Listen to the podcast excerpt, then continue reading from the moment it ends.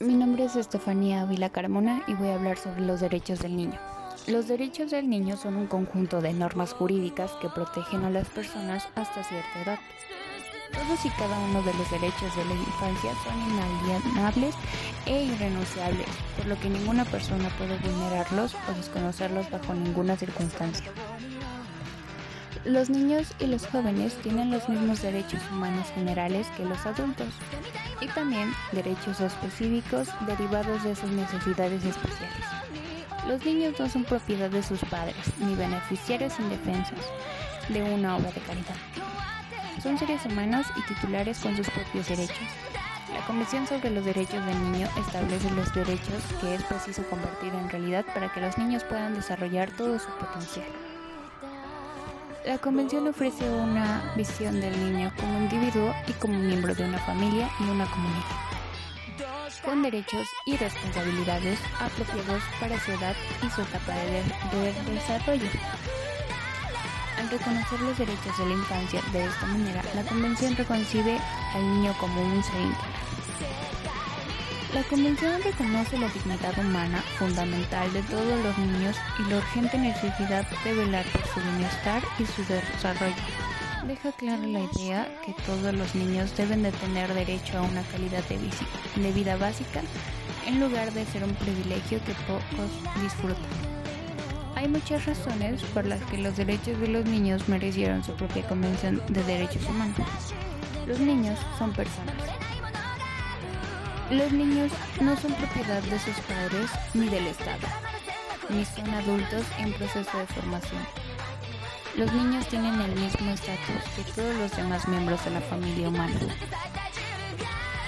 Los niños empiezan la vida como seres totalmente dependientes. Los niños tienen que depender de los adultos para recibir los cuidados y la orientación que requieren para llegar a ser independientes. Lo ideal es que familiares adultos de los niños dispensen esos cuidados. cuidados.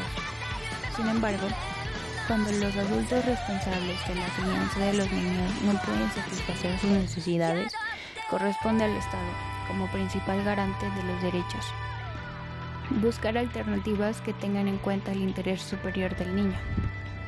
Prácticamente todas las esferas de política gubernamental, desde la educación hasta la salud pública, afectan a los niños en algún grado. Las políticas miopes, que no toman en, consideración de los niños, tienen consecuencias negativas para el futuro que todos los miembros de la sociedad. Las opiniones de los niños deben escucharse y tomarse en cuenta en los procesos políticos. Por lo general, los niños no votan ni participan en los procesos políticos. No prestar especial atención a las opiniones de los niños en el hogar y las escuelas, en las comunidades locales e incluso en los gobiernos. Implica ignorar sus puntos de vista sobre los numerosos problemas que les afectan actualmente o que les afectarán en el futuro. Muchos cambios en la sociedad afectan a los niños de forma desproporcionada y a menudo negativa.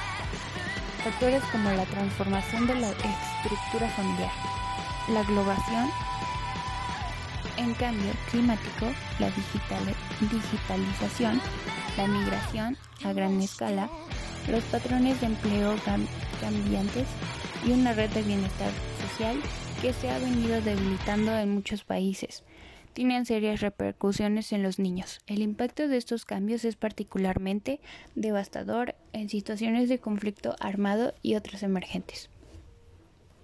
A continuación te voy a decir los derechos de los niños.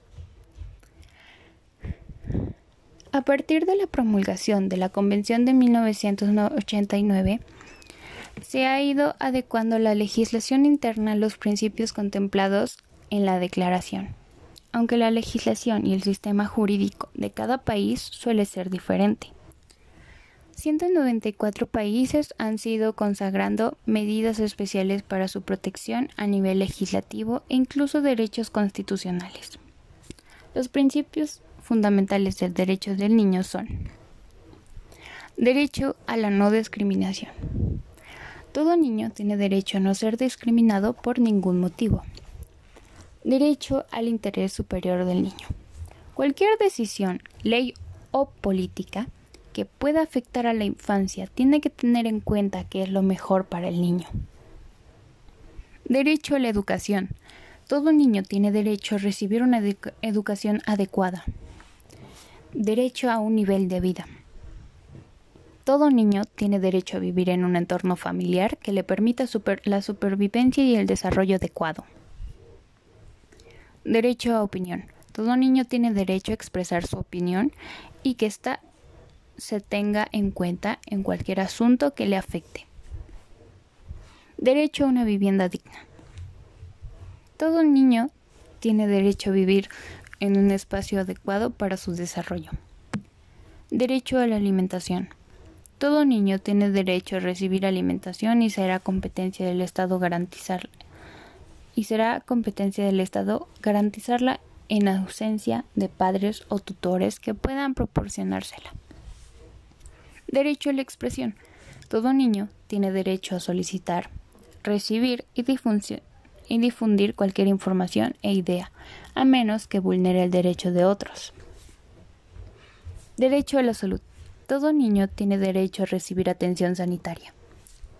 Derecho a nombre y nacionalidad.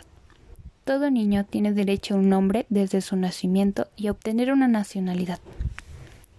La Convención de sobre los Derechos del Niño recoge 54 artículos. Eso ha sido todo por hoy. Eh, buen día.